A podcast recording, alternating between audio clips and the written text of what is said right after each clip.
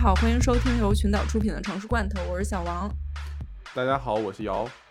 哎，这一期又是一期特别的《城市罐头》的节目。对，只要只要咱们更新的少，每期都很。它就是特别。但这一期真的很特别，因为这是一期我们和有台小声喧哗录的一期，算是类似串台的一个节目。对对对，这期节目可能我跟小王会非常像这个去小人喧哗做客的两个嘉宾一样的。然后，对对对，因为可能我们听众都知道，我们特别喜欢讲这个 gentrification，就是师生化的问题。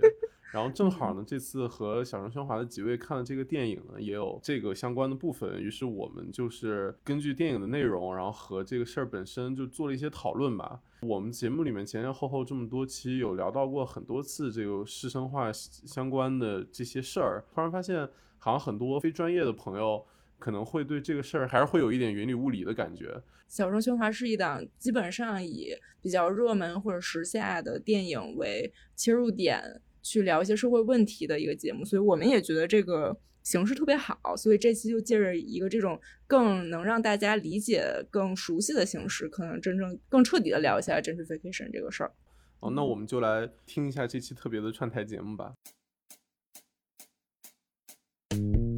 大家好，欢迎收听小声喧哗，我是主播 Efra、伊娜、Easy、雕雕。小声喧哗是一档从影视文本中以女性视角来观察和批判世界如何被塑造的博客。这个话题就很大了，对对。大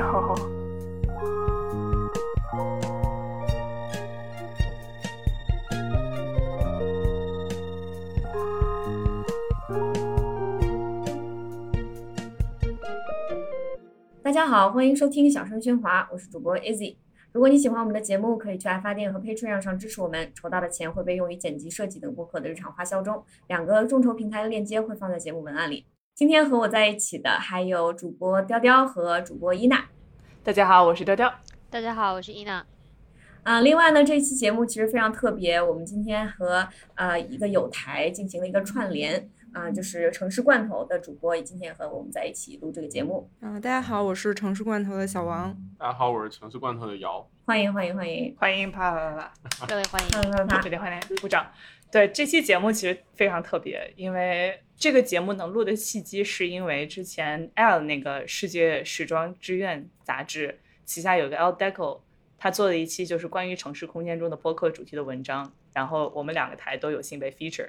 我们最后在翻那个微信公众号文章的时候，我就发现不对，就是因为他们是拍了很多我们自己在自己家里面录播客的照片，然后我就看见，哎，这个人的窗子里面的楼和我那张照片的窗子里面楼是一模一样的，是同一个楼的不同的角度。对，然后后来发现我们两个的距离就是我在我的楼上大喊一声，就土拨鼠大喊，他们那边是可以听到的。所以是就促成了今天这一次面基，哎，不是今天之前那次面基，对对对。然后我们在城市空间里面产生的连接，就按照 按照对按照我们的话说，按照你们的话说，就是在对吧，我们还在火锅店和奶茶店，对，也产生连接了好几次，连接不停的连接，对，还在朋友家撸狗。还在朋友家后来来我们家，我们一起看了一个电影，就看了那个，也就是我们今天要聊的主题。今天我们其实要聊的这个电影，就是最近在 HBO 上线的，呃，叫做《In the Heights》，中文翻译叫《身在高地》。嗯，然后其实这个电影的原著是波多黎各籍的作家 Kiara Alegria。Are you kidding me？读不出来。Kiara Kiara Kiara Alegria Hudes。Hudis，Hudis，Anyway，嗯，电影原著呢是一位波多黎各籍的作家，二零零五年写了一本书，然后被我们大家都非常熟悉的林妹妹，呃，Lin Manuel Miranda 改编成了一个百老汇的舞台剧，啊，而且在二零零八年的时候，这个其实这个舞台剧是他成名的一个契机，就是给他斩获了托托尼奖，也是这个整个百老汇这个领域里面最高的奖项，嗯，然后这个香港的译名就是。叫做《狂舞纽约》就非常好，就没有敢没有敢查台湾的译名。嗯，导演呢，其实他还指导过《Crazy Rich Asian》和《Step Up Two in the Streets》。啊，他的名字叫张 Chu，他其实是一个亚裔的导演。然后整个这个故事其实是围绕着纽约城的一个社区展开，叫华盛顿高地，英文呢叫 Washington Heights，所以就是为什么这个电影的名字叫《In the Heights》。其实它为什么说它是高地呢？因为它如果你看这个曼哈顿的一个地图，它是在最北边。就对于可能华人或者对于留学生或者来过纽约但是不是很熟悉的人来说，纽约最北的地方就是哥伦比亚大学。再往上，这个地图对我们来说就已经是地图之外的，就灰色的，一百二十街以上就已经到加拿大了。对，所以。所以其实这个电影描述的社区呢，就是位于 Washington Heights，比哥伦比亚还要再北。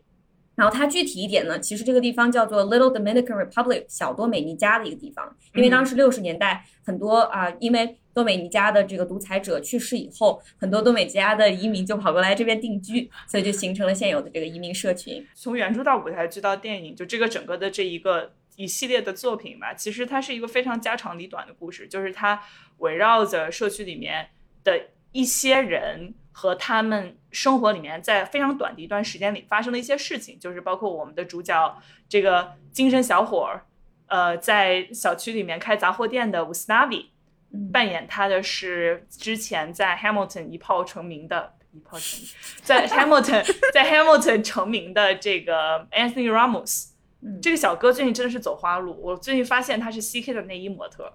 哇，他就是值得。他那个谁给我发了一个他的照片？你们搜一下，你们现在搜一下，就是 Anthony Ramos，立刻马上搜一下他，搜一下。去搜一下他的那个 Anthony Ramos CK。哇，真的，我眼眼我眼我睛就看着瑶的表情都变了。对，然后我又看着小王的光标就在那个 Google Doc 里面就选中了那个名字，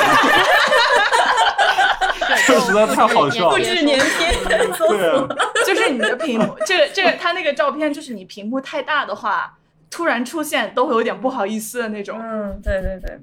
不好意思告诉大家，Anthony Ramos 有 partner 是 Hamilton 里面演 Peggy 的。哦哦，哦，哎，不错，哦，他们已经订婚了。没有没有关系，但是就真的土狗男孩，朋友们，对，非常可爱。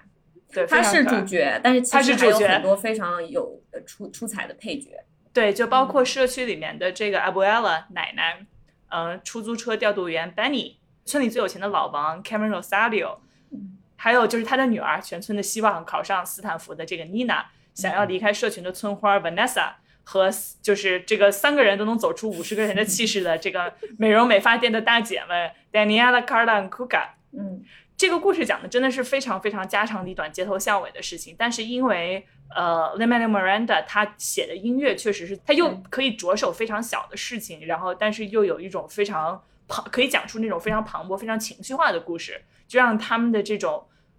个所有的个人喜悲和奋斗都可以被放到一个更大的，无论是时代也好，无论是社会问题也好，这样的一个结构里面去聊。对，这里面的每个角色都有自己独立的故事线嘛。然后里面有一个故事线让我感觉挺印象深刻的，虽然这个故事是零五年写的，但是和我们现在生活的纽约也其实和我们现在生活的所有大城市都非常息息相关的一个问题，而且在所有的大城市里面都在不断的上演的这样的一个故事。嗯，就是这个发廊的大姐 Daniela，因为房租不断上涨，她最后，她不但他的房租上涨了，他的其他的来他这边剪头发的人的房租也都上涨了，对，导致很多人不得不离开这个社群，把自己的家、把自己的发廊、把自己的商店搬到这个房租更便宜的地方。嗯，这种这个很小的剧情，其实就是很多大城市正在进行的 gentrification，就是市绅化的缩影。对，嗯而且这也为什么我们今天找来城市罐头，或者是我们两个播客想要一起联合来做这个节目，因为就是师生化这个话题其实挺大的，而且在很多文艺作品里面是像一个背景一样贯穿始终的这么一个呃一个概念。但是我们其实挺想要今天把它掰开揉碎了谈一谈什么是师生化，然后它是怎么嗯影响着我们普通人的生活的。嗯，刚刚雕雕讲的这个发廊的大姐，因为房租上涨，然后包括她的那个顾客都向北边更便宜的地方搬去，其实这个故事就是一个特别标准的一个市生化进程的体现。嗯所谓的市生化，其实指的就是城市的社区或者是城市的一个地区，从一个低价状态变到高价状态的这样一个转变的过程。然后这个过程呢，它一般除了有房价和生活成本的上涨，还包含着社区以前的居民流离失所。所以这这个是 gentrification，就是市生化最重要的一个指征。然后造成市生化原因可能包括就业的快速增长，比如说城市罐头，之前有一期录的，呃，纽约的开发，然后里面就有提到，其实亚马逊的总部差一点就来了纽约长岛，如果他们来了，就肯定会造成就业快速增长，然后这肯定就会带来呃 gentrification 这样的问题，包括你们说纽约三藩大部分人这样，其实纽约三藩很大的师生化的原因，也就是因为很多这种总部啊什么的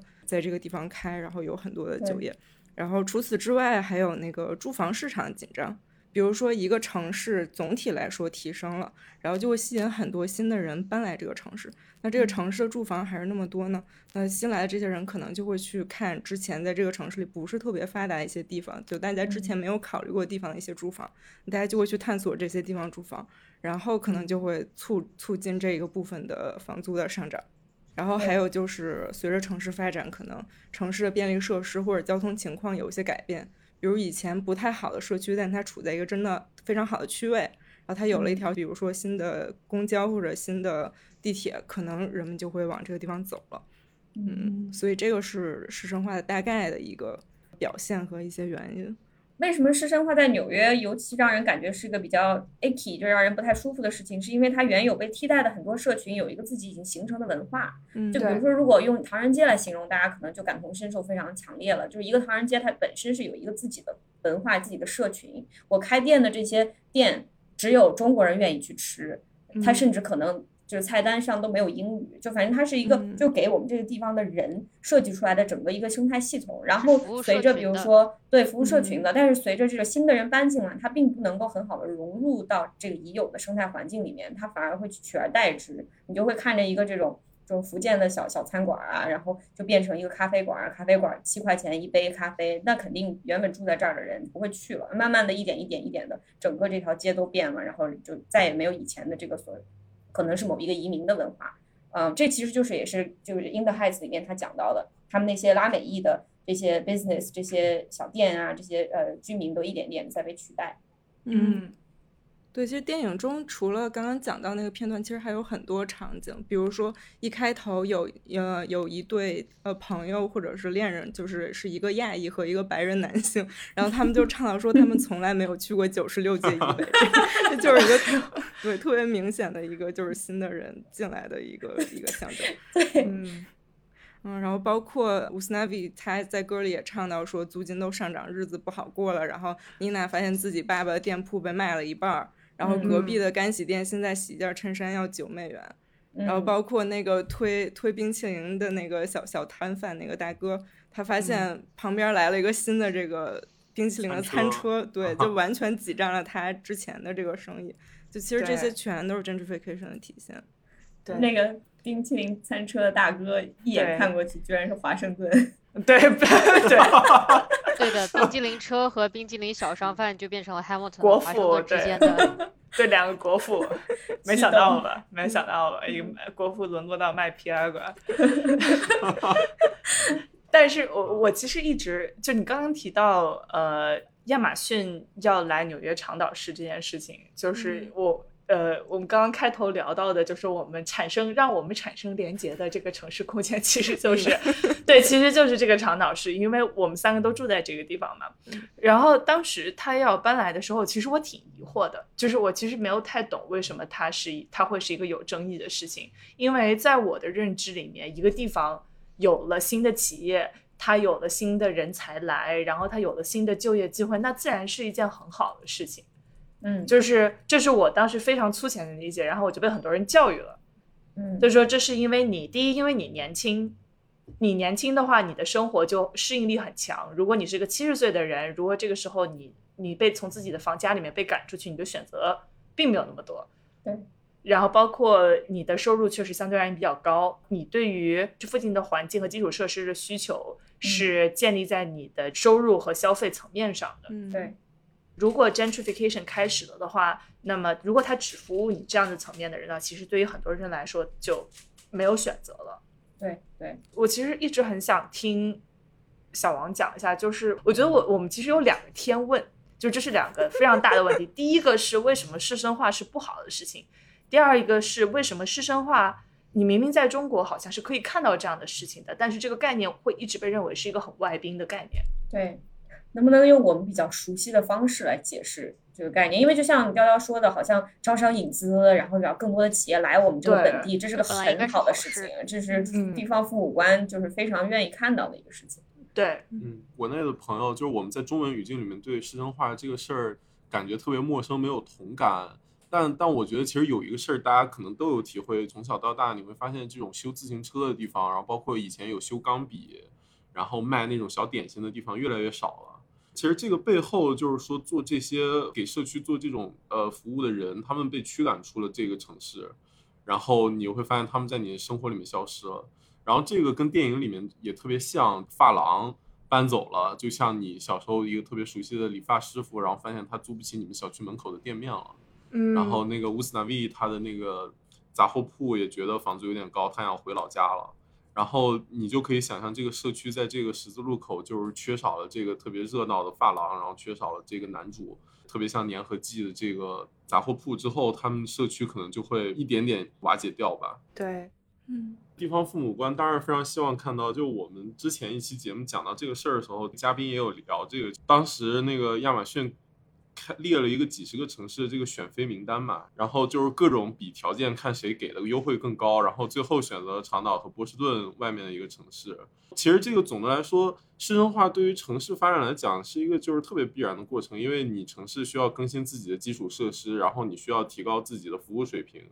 和你对人才吸引力。嗯那这种城市空间的开发和这种就是提高它的价值，几乎是一个不可逆的方向。它另一方面，它确实也会给城市带来综合实力的提升，然后包括吸引更多的更厉害的人才，然后提就是带来更多的就业机会。我们理解师生化不仅是要从就是它带来好的这个层面，就还要说它对当地居民带来的影响吧。就是拿亚马逊这个来说，它如果开在这儿，我不知道为什么雕雕会觉得是一个好事儿。就是对我来说，我我会就是非常真实的租不起这里的房子，就是这是一个很很直接的，因为。呃，如果亚马逊在这两万五千个员工，每个人的就是平均薪资都是我的三倍往上，那我们这边的楼不可避免的就是它的租金水平是完全另一幅景象了。对我来说，对对对，我当时的预期是，我觉得我有可能去亚马逊，我就想，哎，我是不是可以去工作？啊，对，你成为这然后两万五对，然后去敲门对，去敲门，咚咚咚，对对对，这其实你说的有道理的，因为就是很多大企业来，比如说 IKEA，当时 IKEA 这么大一个企业跑，它 Fairway 跑去 Red Hook 这个这个社区，他就说我来了以后我会带来两千个工作，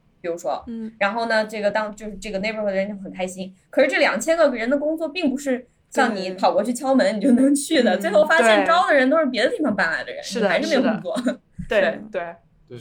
我觉得我们肯定要承认它的好，它首先它对一个城市整体的好肯定是毋庸置疑的，但其实对它本来的居民其实也有一些好处，比如说这一个部分可能会更少的消耗政府的投资，那可能新来的这些人会代替政府做这个。工作让这个地方投资，然后更新升级的更快，然后这些嗯。新的便利设施和服务，其实有一部分也会使老居民受益。还有就是，其实一部分拥有房屋的人，其实他们是非常期待 gentrification 的，嗯。他们是希望这个房价涨了之后，自己可以卖房养老，就搬去一个便宜的地方，然后买更大的房子。但反过来去想，其实对这个老居民的影响还是非常大的。首先是新居民和老居民，他们肯定是会造成一一定的冲突和隔阂，因为他们的背嗯景啊，他们的这个收入水平都不一样。然后第二就是社区文化，它一定会消失。就比如说我我们这个电影里的这个 setting，它是小多美尼加这个地方。那新来的人，他肯定不会再是就是多美尼加这个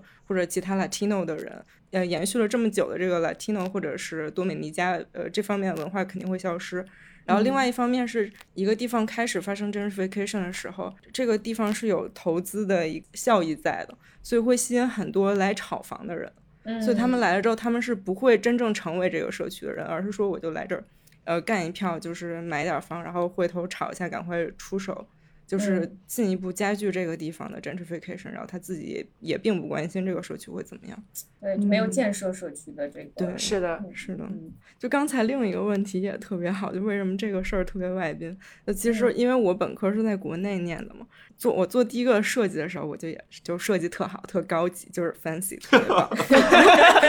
然后我一个从国外回来镶，钻的，对对对，黄金水晶我模型都是镶钻的。然后然后从国外回来一个学长就说你这个会造成 gentrification，然后我说啥？就什么 gentrification 就不懂，然后我就一查，然后发现啊，居然还有这种东西，所以就其实对国内人来说，真的可能他这个词儿就比较外宾。他外宾的第一个原因是师生化这个概念，它首先确实是从国外来的。然后它最早其实是英国的一些工人聚集的地区被一些中产阶级和富人所占领，所以是一个阶级的一个更替。然后在美国的背景，它是郊区化，然后内城衰退了，很多中产阶级就像郊区搬，然后形成郊区的市生化，就也是我们经常说的那个所谓的 white flight。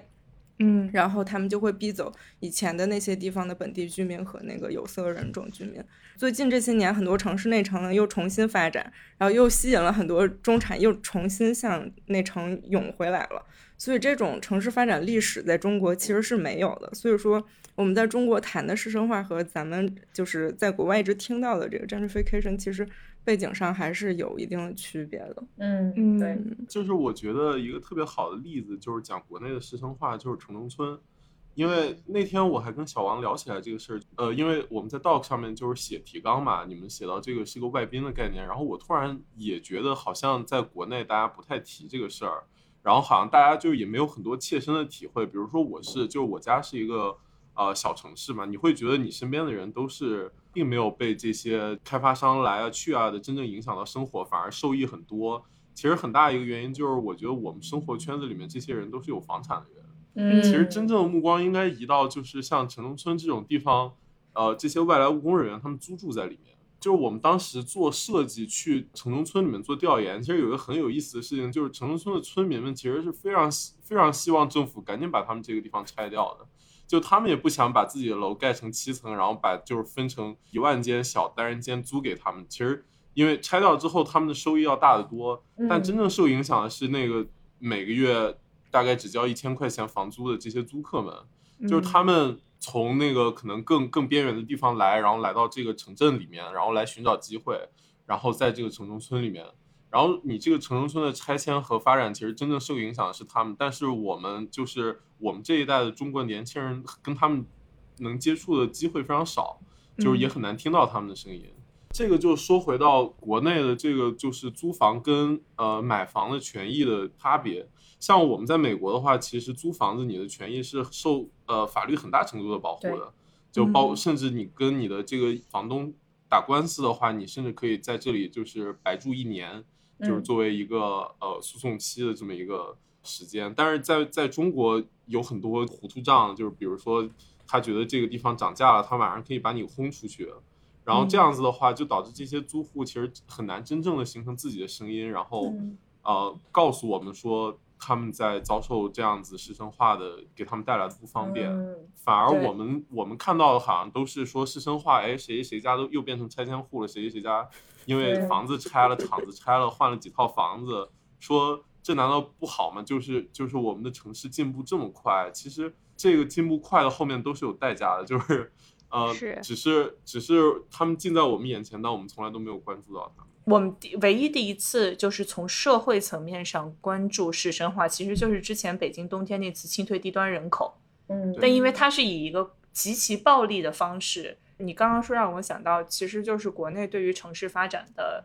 呃想法，就是我们要把基础设施搞好，然后我们要把经济搞好，然后把城市面貌搞好。认为把这三件事情搞好了，就是对城市里面所有人都是最好的事情。但是它一直是有很大很很多的隐藏的成本的。对，嗯。那当它被推行到极端之后，变成了我们说的钉子户，然后变成了我们之前说的清退低端人口这种事情。嗯。但它因为是以一个非常暴力、非常激烈，对，在非常短的时间期。他这件事情被爆发出来，然后才引起了这么多人的关注。但是平常当这些成本就是被揉碎的撒在城市的各个角落的时候，其实是我们听不到的。没错，对，没错。我们经常，比如说你看到城中村这个词，你会觉得这是一个负非常负面的一个事情，想到就是这种短时间内发生的比较暴力的行为，然后呢各种拆迁啊、钉子户啊等等。但是在广州天河区的商圈，就是那一块以前都是村，以前是专门有个石牌村，然后呢石牌村现在还在。那一块的商圈大概是有四五个非常非常大的就是购物中心，但是与此同时，它又保留了石牌村的一部分的楼，然后旧的那些楼它并没有拆，嗯，而是入驻了很多小的咖啡店呐、然后呢，当然现在也都变成了网红打卡的咖啡店。嗯，但是就是它能够做到，至少在我来看说还是比较和谐的一种新与旧的碰撞吧。对你说到这个，我其实又想提一个天问，第三个天问，就是因为回到 Washington Heights，就是 De Blasio 现在就像你刚刚说的，就是老的城区，它的文化，它的这种文化其实很厚。但是如果你只把外面的那个建筑的外面那层皮留下来，你也可以说它是保留的文化。但是当当地的居民想要的可能是一个农民工小学，这个小学没有了，对他们来说也是一种社区或者文化的剥夺。De Blasio 是希望借 In the Heights 推华盛顿高地成为一个新的就是打卡点的，就是它成为一个打卡地，成为一个文化切片。对于一个正在消失的社区来说，你觉得它是一种可行的救赎吗？因为你在无论像伊娜刚刚说的，还有包括在纽约，还在国内，你都可以看到这种怀旧的景点，就你只能看到这些美食摊点，但是这个摊点的价格已经到了之前创造这些摊位的人、创造这个饮食文化的人在这吃不起的一个程度。对，对就像包括长沙的文和友，它是好像是在 celebrate 一个很老的区。在虽然看起来是在庆祝长沙的市民文化，去庆祝长老一辈人的创造这种集体记忆，但你过去一看，就是消费力最高的年轻人坐在那边喝茶颜悦色，这其实是很好的，就它确实带动消费的，它也带动经济的。但是我看到有一个知乎上有人说，就是创造这个记忆的这一辈人，这些老人们反而去不了。他看到这个说哦，很像我小时候，我想进去看看，但他们去不了，因为他们搞不明白那个取票系统，因为它是需要 lottery，、包括收入，他身边的人都不是一个人能让他们感到舒服的空间，到处都是在告诉他们这不是给我们的空间，所以让老人会觉得，让真正创造这个文化的人会觉得，哦，我其实是被排除在外的。对，回到问题就是这种网红化，它是保留一个文化的方式嘛，或者是一个社区的未来。嘛？我觉得这个事儿其实比较复杂，像 Washington Heights 这种地方，它确实是有自己的文化，保留一些它的文化，然后让人让更多的人来消费这个概念是有一点可能性的，但其实还是非常容易陷入一个就是制造制造奇观的，就把它就把这个社区景观化，而不是说真正的为了这个社区的未来着想的这么一个情况。然后我其实想说回到像文和友和刚才讲的城中村这个部分，国内有一个很大的问题，我们一方面听不到这个声音，是因为就是我们的城市化进行的特别剧烈，然后是这种就完全推倒重来式的。然后另一方面，其实是我们身在其中，我们很多时候是不把居住在这些社区里面的人当做我们的市民的。对，就是，但是你不会在我们看 Washington Heights 这个地方的时候，我们不会把这里的居民说排除在纽约市之外。嗯。但是好像在在中国，我们就会有这么一个有这么一个奇怪的感觉，对，嗯。所以说刚才说到那个石牌村的时候，其实有一个非常奇怪的点，就是说你认为的石牌村的文化是什么？是这些村民创造的，还是说这个村民和这里的租户共同创造，甚至嗯，租户可能占的比例更多一点呢？但是就是在我们国内语境看的话，那天然的石白村的文化当然是石白村的村民啊，就是为什么会有，对吧？就是这些天南海北的人跟这个地方有什么关系呢？就是这是一方面，然后呃，说到网红这个，我其实想讲另外一个，就是把这个事情推到极端，因为我在底特律呃那个边上生活过两年，就是我们第一次去底特律的时候，我们老师给我们介绍一个概念叫做 ruin porn，因为底特律中城是这个衰败极其严重，房产税极高，然后没有人付得起，也没有人敢在那里居住，以至于你现在一刀可以买一栋大别墅的程度。嗯、就有很多人会在这里就是拍一些这个城市衰退之后没有人居住、破败的景象，来博得大家眼球。但这个东西就有一个很大的问题，它其实就是一个新殖民主义的奇观创造，就是它非常不尊重依然生活在这里的黑人社群和他们的社区。因为这个事情，这种视觉视觉奇观并不能真正的表现当地社群文化和他们生活在其中经历过的挣扎，然后造成这种挣扎的历史原因。你只是给他们看到一个像切尔诺贝利一样的城市，然后在美国，然后感叹说：“哎，说真的不行了。”对，非常奇观化。对对对，就是变成一个纯粹的消费。我对于这种模式是不是真正的可以在一个现在依然就是还活着的社区推行，我是打一个大大的问号的。嗯，像文和友这种，你不可避免的需要资本来进行运作来维持，然后大量的游客来了之后，他们天然的需要星巴克和这种更好的消费服务。这也是我觉得这个电影就是讲的不太好的一个地方。这个师生化是一个大背景，然后他们在歌词里面也会唱说我们这个社区要消失了，然后我们要让人们听到社区的声音。但是就是他们并没有真正的讲说你们的社区为什么在消失，然后是谁要让你们消失，然后你们的声音是什么？就是这个实在是就是处理的特别轻描淡写，让我对电影特别不满意的一个点。嗯，没错。嗯，我刚刚其实想说的是，对于这样子的做法，对一个社区是不是一种救赎，其实还是要看这个社区本身的需求是什么。比如说，在纽约很多移民聚集而产生的文化的一些社区，它是一个刚需，并不是我我来了我就啊正好就特别我们在这儿建一个小镇吧，不是，是我别的地方去不了。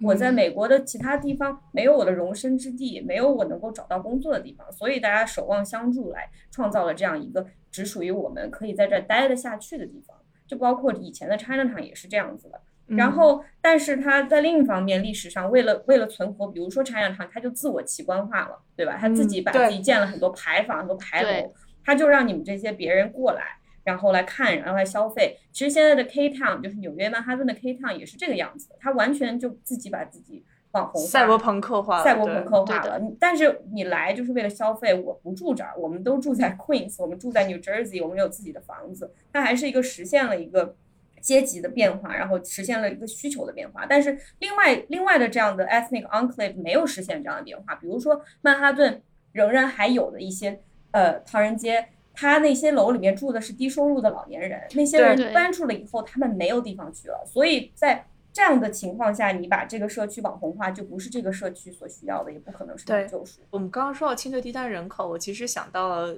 就是在美国也有类似的，也有非常非常类似的问题，就是之前 Easy 给我讲的，因为住在这些房子里面的老人们，他们往往是拿到了政府提供的廉租房，对，那他们的房东往往是希望能够把这些人赶紧赶走的。希望他们赶紧去世。对，就是他现在希望对房租。可以涨房租，嗯然后那他们做的事情就是不断的给这些老人发一些就是法律文件，他也不知道是什么，我就瞎就瞎这逼给你发，对，英文的，而且对英文的，然后老人又看不懂，所以现在在中国城有一些 NGO 就专门做这个，就是帮老人来处理这些骚扰性的这种法律文件。而且这些 NGO 一般都是二代的华裔移民，他自己可能从来没有就是没有住在唐人街过，但他仍然感受到这种保存这个社群文化的重要性。对对，是这样嗯的。我觉得回到在电影里面创造的这个空间吧，就这个空间里面其实就这么几个东西，就是它有一个中心有一个杂货店，嗯有一个奶奶，这个奶奶是这个社群的一个 matriarch，然后是嗯所有人的奶奶，这奶奶养这个奶奶做的饭养大了这么一片儿的所有的娃。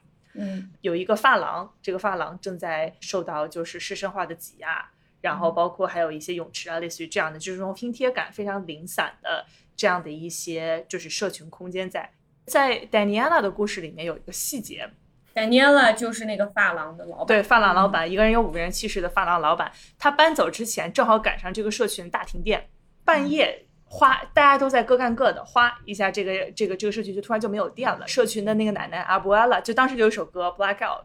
就大家在街上就突然开始唱歌，也不知道为什么，但因为这是一个雷妹妹的电影，所以她就街上就会在开始唱歌。然后阿布埃拉就在唱说 “We are powerless, we are powerless。”我们不但没有电，我们也很无助。没有力量了。对我们也没有力量，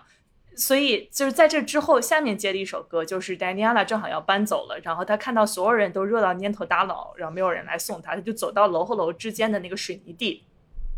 看到这么多人坐在这儿，说我们这么一群拉美人居然怕热。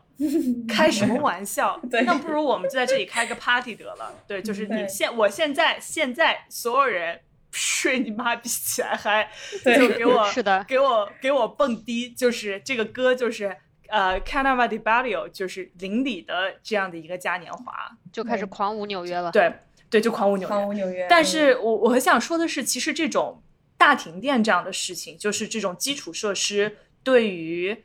更穷的、更基更少数族裔的，或者是像姚刚刚说的这种城中村的租客的这种社群里面更不稳定，其实是一个非常非常常见的问题。这个我可以补充一下，因为我今天正好在看这个事情，因为今就今年很快马上要有最热的，就是最热的那些天就要马上来了。然后去年呢就发生这样一个事情，每年美国因为热这一件事情会死掉三百个人左右，纽约嗯死掉一百个人左右。所以说，这个纽约市其实它会非常仔细的去呃记录到底有哪些人死了，他们住在什么地方，然后他会把这个 neighborhood 放在一个一个一个指数上面，说这个 neighborhood 它对于呃极其炎热的天气有多脆弱，对，然后会发现就哎不出所料，肯定就是像 Canarsie 或者是像 Flatlands 这样子，基本都是呃低收入的呃嗯少数族裔住的地方最脆弱。这不是什么巧合，因为他们没有公园，没有绿化，全是水泥嗯地，就像我们在片子里看到一样。就算林妹妹再爱这个地方，它并不是很美，就它还是一个非常硬的一个很多水泥地，气温就更高。然后呢，这些电力公司，它当它在选择到底要把哪些社区的电停掉的时候，来维护电网的时候，往往就选择这些社区，因为他们的声音比较小。你要是敢把那个金融区，就是就是华尔街的电停了，你试试看，绝对不可能。所以确实这是一个有迹可循的，而且是全国都有的一个现象。这些地方很多时候没有公园，没有绿化，其实这也是美国长久以来成规的一部分，就是是这是个历史遗留问题。因为当时就是嗯在少数族裔比较多的地方，呃，做城市规划的时候，故意不去做绿化，故意就是减少公园的存在，然后呢，让马路变得特别的热等等。其实说到这个停电，就是我当时还很好奇，这个电影里的这停电事件是不是真实存在的？但我查着，其实这个 Washington Heights 是没有的。但是其实纽约或者说美国这个东北部有一个历史上非常著名的大停电，就是一九六五年的东北部大停电。它嗯是不光影响到美国东北部的一些州，比如说麻省、新泽西州、宾州、纽约州等等，加拿大的安大略省其实也有受到影响。然哦后一共是有超过二十多万平方公里的地方是整个停电了有十三个小时之久。嗯，然后其实跟这个电影里很像，大家说停电了，然后不如就赶快就在这儿就是唱吧，可能大家会觉得很莫名其妙，就怎么开始在这儿唱？但其实当年就是一九六五年东北部大停电的时候，大家真的就开始唱了起来。其实这个嗯跟那个城市规划、城市发展其实也很有关系。因为这个电力促进了城市的一些形态的转变，然后因为公共空间是为了一些功能、一些活动设计的嘛，那汽车用的多了，然后各种电网用的多了，公共空间、道路就是给大家用来汽车或者行走的用的。然后嗯一旦开始停电了，路就变得没有用了。那大家干嘛呢？大家就在人行道上坐起来了。然后有些人就唱起歌来，然后有些人就在那儿有一些水沟，他们就在那儿乘凉，反正大家也没有地方去，很多人就成千上万人就躺在人行道上了，或者躺在喷泉啊、公园的旁边啊，然后大家就聊起天来了。然后因为很多商店它没电，它也无法营业了。很多商店，比如说就开始给大家提供食物，反正就卖卖不掉也就坏了嘛，大家就一起吃，然后一起唱，一起玩。就一下子这个大停电就变得让大家反而团结起来了，还有一些人就开始在街上指挥交通，然后就互相帮助，这样就一下变成一个 特别和谐、特别其乐融融的一个一个场景了，就还挺神奇的。嗯，对。对，不过这也是因为是十三个小时，如果是十三天，对对，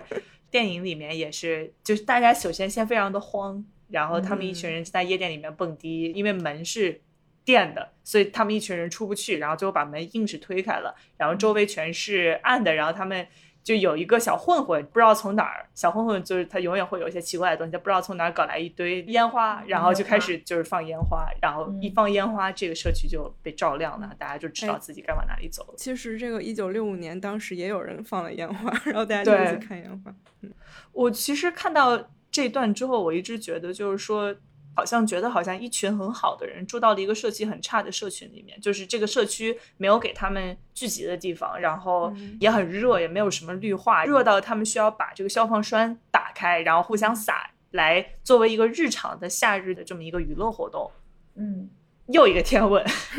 就什么样的社区设计是一个好的设计呢？如果小王和瑶看这个电影的话，你会在他们生活的这个社区里面看到什么样的问题？我觉得你今天的问题都是就真的是天问，就每 每一个都是其实设计师并不并不能完全 回答的问题。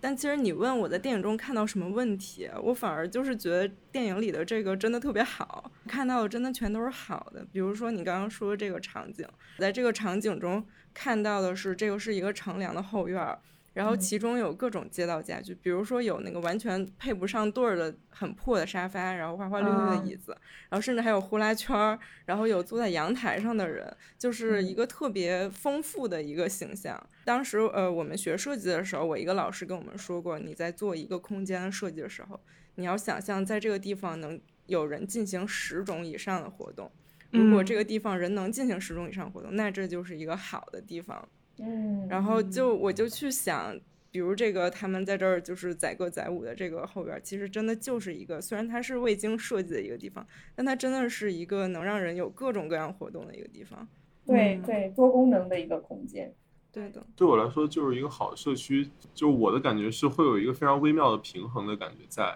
比如说，呃，你可能会觉得他们社区跳广场舞非常吵，但是他们会非常乐在其中。那对他们来说，他们所在社区就是一个很好的社区。然后有一个特别直接的例子，就就大家不知道小时候有没有住过那种老公房，就是像筒子楼那样的，嗯，住过那种的，大家都是非常熟悉，然后邻里关系非常好，然后在这种空间里面，你会不自觉的，比如说把自家的两把椅子，或者把把自家的这个蜂窝煤堆在这个门口，占用一一小部分的公共 空间。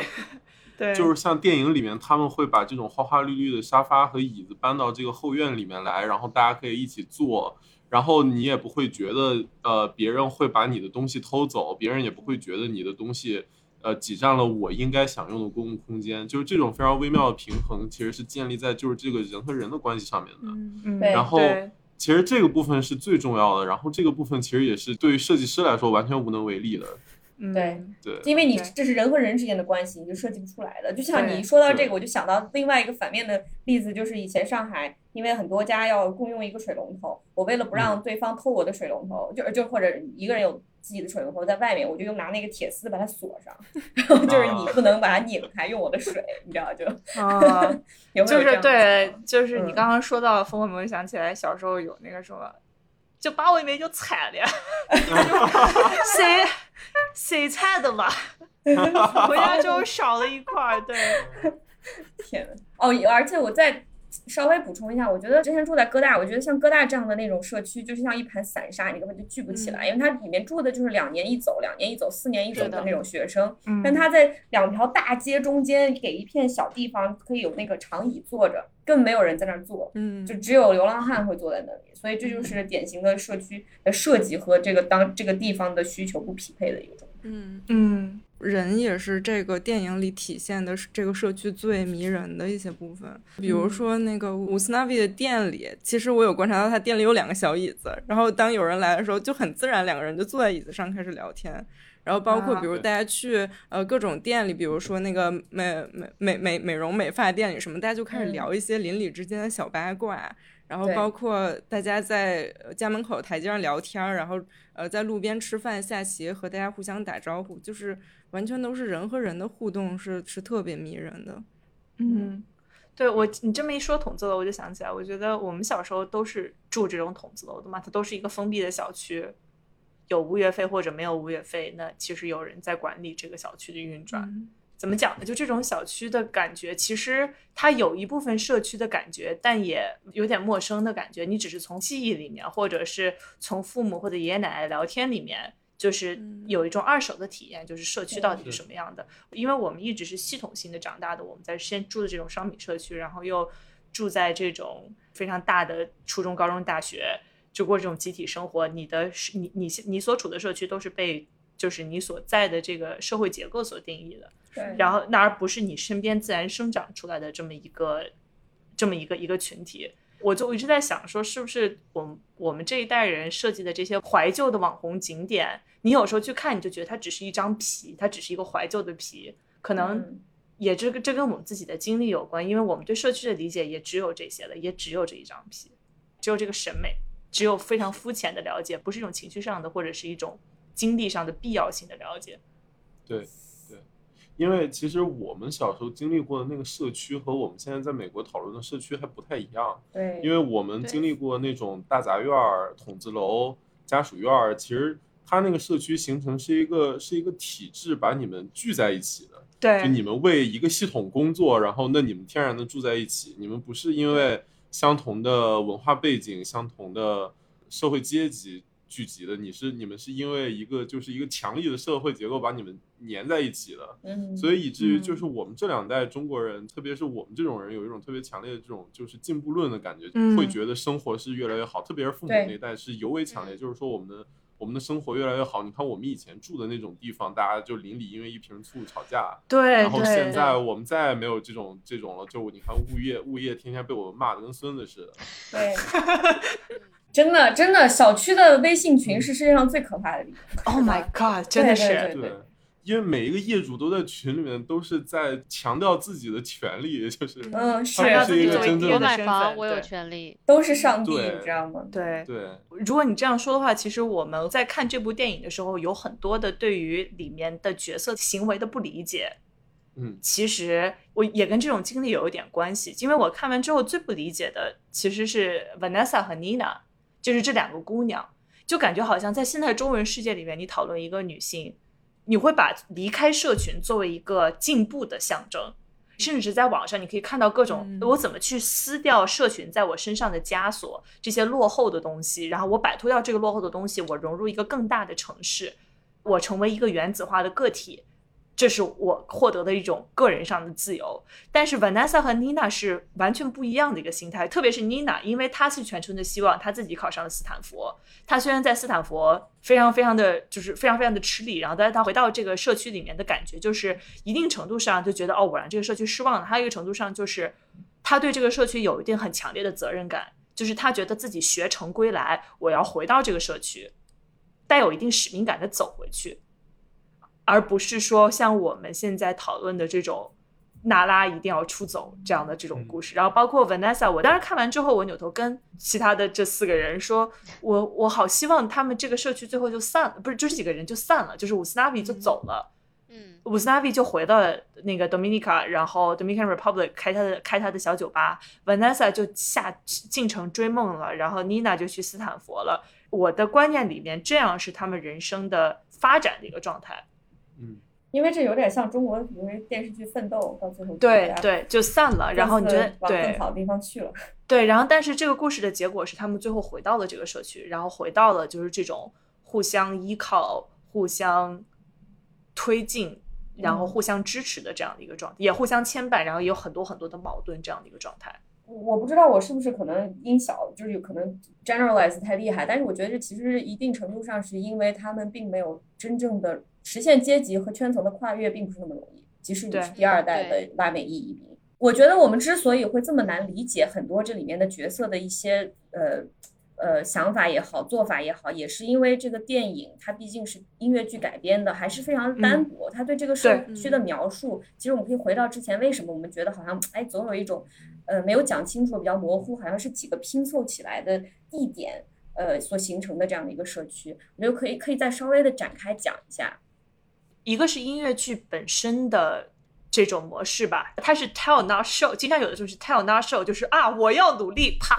然后一群人在后面就开始在在后面转圈儿。有很多人是特别不喜欢看音乐剧，一看音乐剧浑身难受，因为嗯音乐剧很容易从这种很真诚的情绪，很容易就导向一种很喧闹、很媚俗的状态。嗯 In the Heights 在这一点上没有特别的让人满意，而且嗯我甚至觉得这是音乐剧本身没有的问题，是 John Chu 的改编才出现的这么一系列的问题。嗯就是因为他在你听在原声带的时候，虽然他唱的不是他自己的社群，但是我能感受到这种亲密的感觉。我听着别人的故事，我好像感受到像是自己的回忆一样。嗯然后我自己就在街上就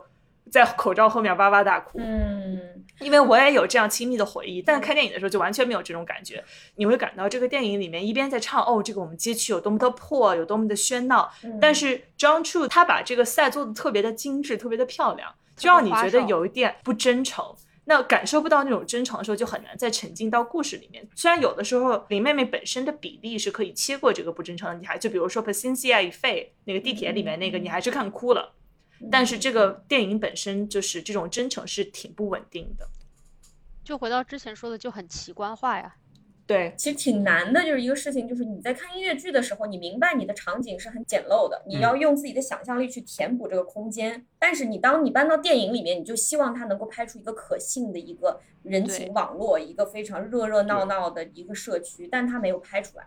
对，对对，就是我想从刚才那个说，呃，他们都是娜拉该不该出走这个话题来讲，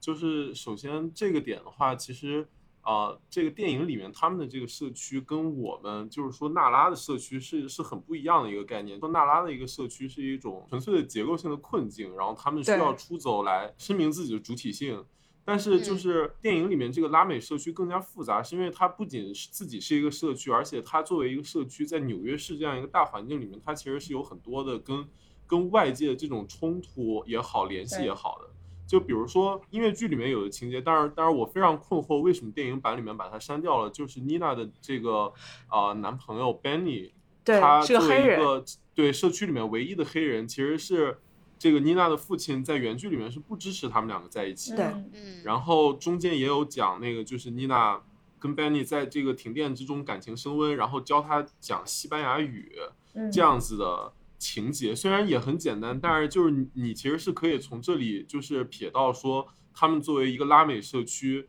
跟这些外部其他族生活在纽约的族裔，他们有这种就是融合和碰撞的过程。嗯然后，但是在电影里面，好像大家都非常其乐融融，然后每个人嗯嘴上都唱着自己有哪些不如意，但是拍出来又好像很光鲜的样子，就会让我有 有非常强烈的出戏的感觉。到妮娜那个部分，就是她其实没有很好表现出来，她作为一个来自纽约的一个女孩，即使她是对一代大学生，就是你的青少年时期不可能只是在这个一百五十街到一百八十街之间的。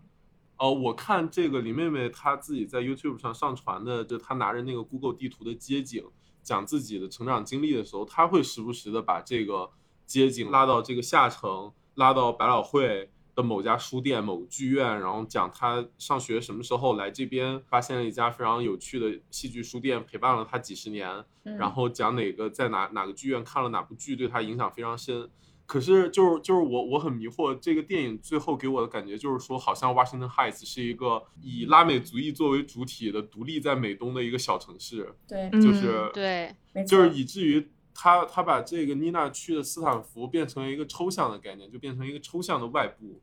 来跟他们这个社群做碰撞，但实际上。你你 Washington Heights 本身就是在纽约这么一个就是没有比这个更复杂、更一锅乱炖、更精彩的地方了。对对就是这这是我觉得一个，嗯，就是非常遗憾的点。然后说回到社区，就是如果你你你讲社区是很难不讲整体的，因为你社区是存在在城市里的。但是你两个半小时从头到尾都只讲了社区里的故事，那你就是就是它就不能称之为一个社区，你只能说是我们村儿里的故事，对就是 就好像乡村爱情里的象牙村，对是，对对对对对对，在看这个剧之前，我一直带着一个想象，就是说 Washington Heights 这个地方，其实我也从来没去过，但是我一直我特别喜欢把曼哈顿想象成一个就是一个四维的摩天大楼，因为它的街的名字给我第一感觉就是这样子的，就是它的一街，然后一直到两百街大概。然后有一大道、二大道、三大道、四大道、五大道，就很像我们做这种就是摩天大楼的设计，就是有一层、二层、三层、四层，然后有一号电梯、二号电梯、三号电梯，然后这样的话，你看就是你会发现城市功能就是非常多的主要的东西是是在这些竖向的一大道、二大道、五大道上面的。你的住宅的入口啊，或者是一些小的什么的，都是在这个横向的街道上面。就就你想象它是一层一个走廊，然后有一些独立出来的房间，然后每个房间里面又是另一个三维空间，然后又是一层、两层、三层、四层。嗯然后这样子的话，我我一直想象就是说，Washington Heights 是克莱斯勒大厦上面那个我们都看得到，但是我们都不知道里面是什么的那个就是巨型的那个大尖顶。就是看完这个电影，我的感觉就是说，如果你是在拍一个关于克莱斯勒大厦尖顶的呃片子的话，你整部片子我没有看到克莱斯克莱斯勒大厦，对，我明白你的意思，就是为什么我就嗯想说他们为什么不离开这个社区？就是 again，他们是有文化 capital 的，他已经在纽约了，一趟地铁就去下城了。这一块儿其实是也是非常多元化的一个区嗯域，但是它就是只基本上只聚焦于这个就是他们村。对，因为就这个飞地这个问题，这是这个电影受到的一个很大的批评。在美国互联网上，你看到的批评可能更多是来自另一个角度。像刚刚伊娜说，这个地方叫小多美尼加嘛，它其实是一个非以拉美人为主体的社群，但是如果你看，无论选角，无论你看他的这个讲的这个故事，其实导演是好像借用了这个地方的文化气质来讲了一个美国流行文化想象中的这么一个拉美社群的故事。但他讲出来的故事，因为他的选角，虽然我们都非常的爱 Anthony Ramos，但是选角最后比真实的 Washington Heights 白了大概两个色号。嗯，对，对，就像你拍了一个电影，然后说我们讲了一个在上海的泰国人的故事，然后演员全都是韩国明星，对，然后全屋里面有一个泰国人，而且这个肤色它不只是一个单单纯颜色的问题，在 Washington Heights，你的肤色和你来自哪一个地方是可能会产生 turf war 的，会会有不同的帮派之间火拼的，就它根本不是一个大家就看长得不太一样的问题。对，你在纽约，你在街上你看一个人一眼，你就知道这个人能不能帮你，就是这是你在纽约经常能够就是会会 pick up 的一个技能。扫一眼就能分辨出这个人大概是哪里来的移民，他大概是什么时候来的美国，他在美国大概已经待了多少年，他大概做了什么工作，就扫一眼大概就能看出来。这是你作为少数族裔的一个特异功能。对，少数族裔的一个特异功能。对，对，但这个其实不是导演犯第一次类似的问题。我搜了搜，他之前拍零八年林妹妹写这个音乐剧的时间，他拍一个电影叫《Step Up Two》，就是你们有人看过吗？舞出我人生，它里面有一段就是在。雨夜里面跳舞的一个场景就特别特别经典，我大概看了来一百次。Anyhow，但是这个电影叫做《Step Up to in the Streets》，嗯嗯，它是讲街舞文化的。这个男女主都是偶像剧的那种白人男女主，在这个电影当时其实就受到了类似的批评，就是你为什么讲的是这种街头文化，但是你又讲了一个非常漂浮的这种白人青年的这种追梦恋爱的故事。这可能是导演的一个对，是导演常见的一个问题。对，Crazy Rich Asian 当时也是类似的批评嘛，说你虽然讲的是新加坡的 one percent，虽然所以很多都是亚裔，但是好像这个电影里面就没有其他的新加坡其他种族的人。对，嗯嗯。这里说回到色号的问题，就是也跟刚才讲的这个空间其实很有关系。就是我觉得这个电影犯的特别大一个错误，就是它是在就是浪漫化的叙事。来讲述这个社区，因为其实 Washington Heights 这个地方本身的历史，它也不是从一开始它就是小多米尼加，它也是经历了从爱尔兰人到犹太人，然后再到黑人社群，然后最终形成这么一个多元融合，然后以啊拉美裔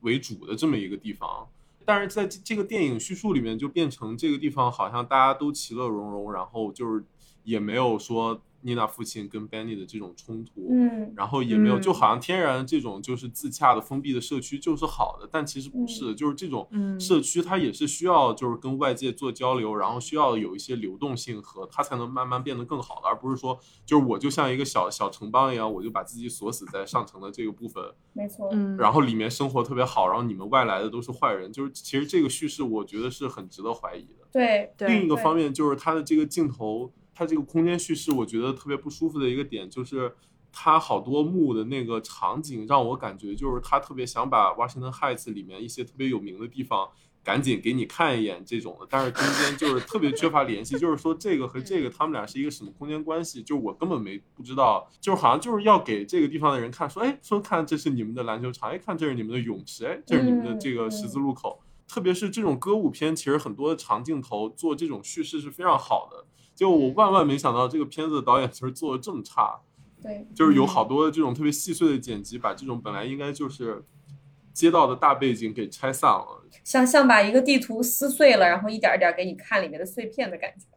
对，姚这么一说，让我想到你在电影里面看到有很多边走边唱的场景。嗯，但是其实你这么一说，我意识到我完全不知道他是从哪儿走到哪儿，就是我看到他走出来了这个杂货店。然后呢，它不是一个连连贯的镜头，它就直接一切，然后就不知道跑哪去了。所以很有可能我们看到的所有人都跑去泳池，可能在十几个街道之外，我们也不知道，对吧？就所有人跑了十五分钟都还没有跑到泳池。不知道从哪走到哪这个问题，我倒是没有感受。是，Easy 平时也不知道。Easy，你平时也不知道，从来没有这种体验。对，刚刚我们觉得我们提到了很多问题，必须要明确一件事情，这是一个零五年的作品。然后这个音乐剧本身是一个零八年的作品，所以你我们现在回头看的时候，觉得里面的很多的符号过于单薄，过于喊口号。但是在当时，林妹妹在发出这些，在创造这个作品的时候，少数族裔 LGBT 女性创作者刚刚开始提出，就是我们要在屏幕上看到自己这样的这种诉求。但是到现在，其实已经经历了超过了十年，在这个十年里面，我们也看到了很多很多，就是这种非常经典的佳作，就包括林妹妹自己创造的 Hamilton，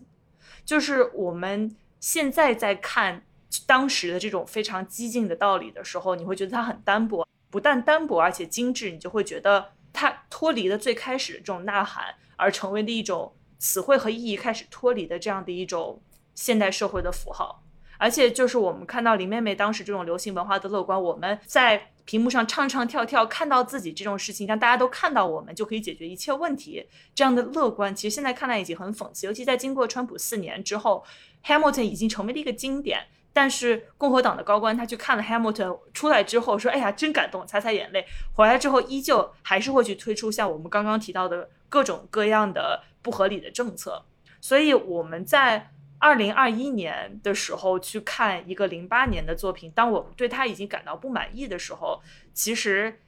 有我看完之后会有一种感觉，就是我们这一代辈人的流行文化已经可以开始对下一个十年提出一些问题了。就是我们希望流行文化。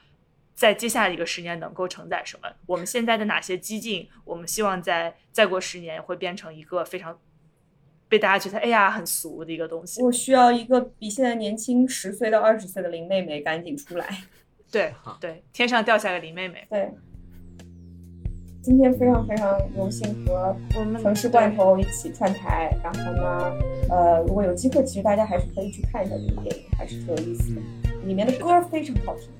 非常好听，相当好听，而且这个电影里面李妹妹就是这个人有点有点有点大病，就是她所有的她所有的写的男主都是自己。对，她是她有一点让人觉得有点尴尬，但是她又太真诚了，以至于你们都都不想嘲笑她，她这么人，嗯，对对。就是我跟我跟雕雕那天看完之后说，我说李妹妹这个人，就我第一次看她的剧，她给我一一股很浓的那个 sorking 的味有是，她少数主义 Sorkin。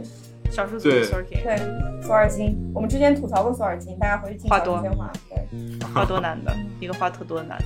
好。好的，谢谢大家，温情结尾，暴力结尾。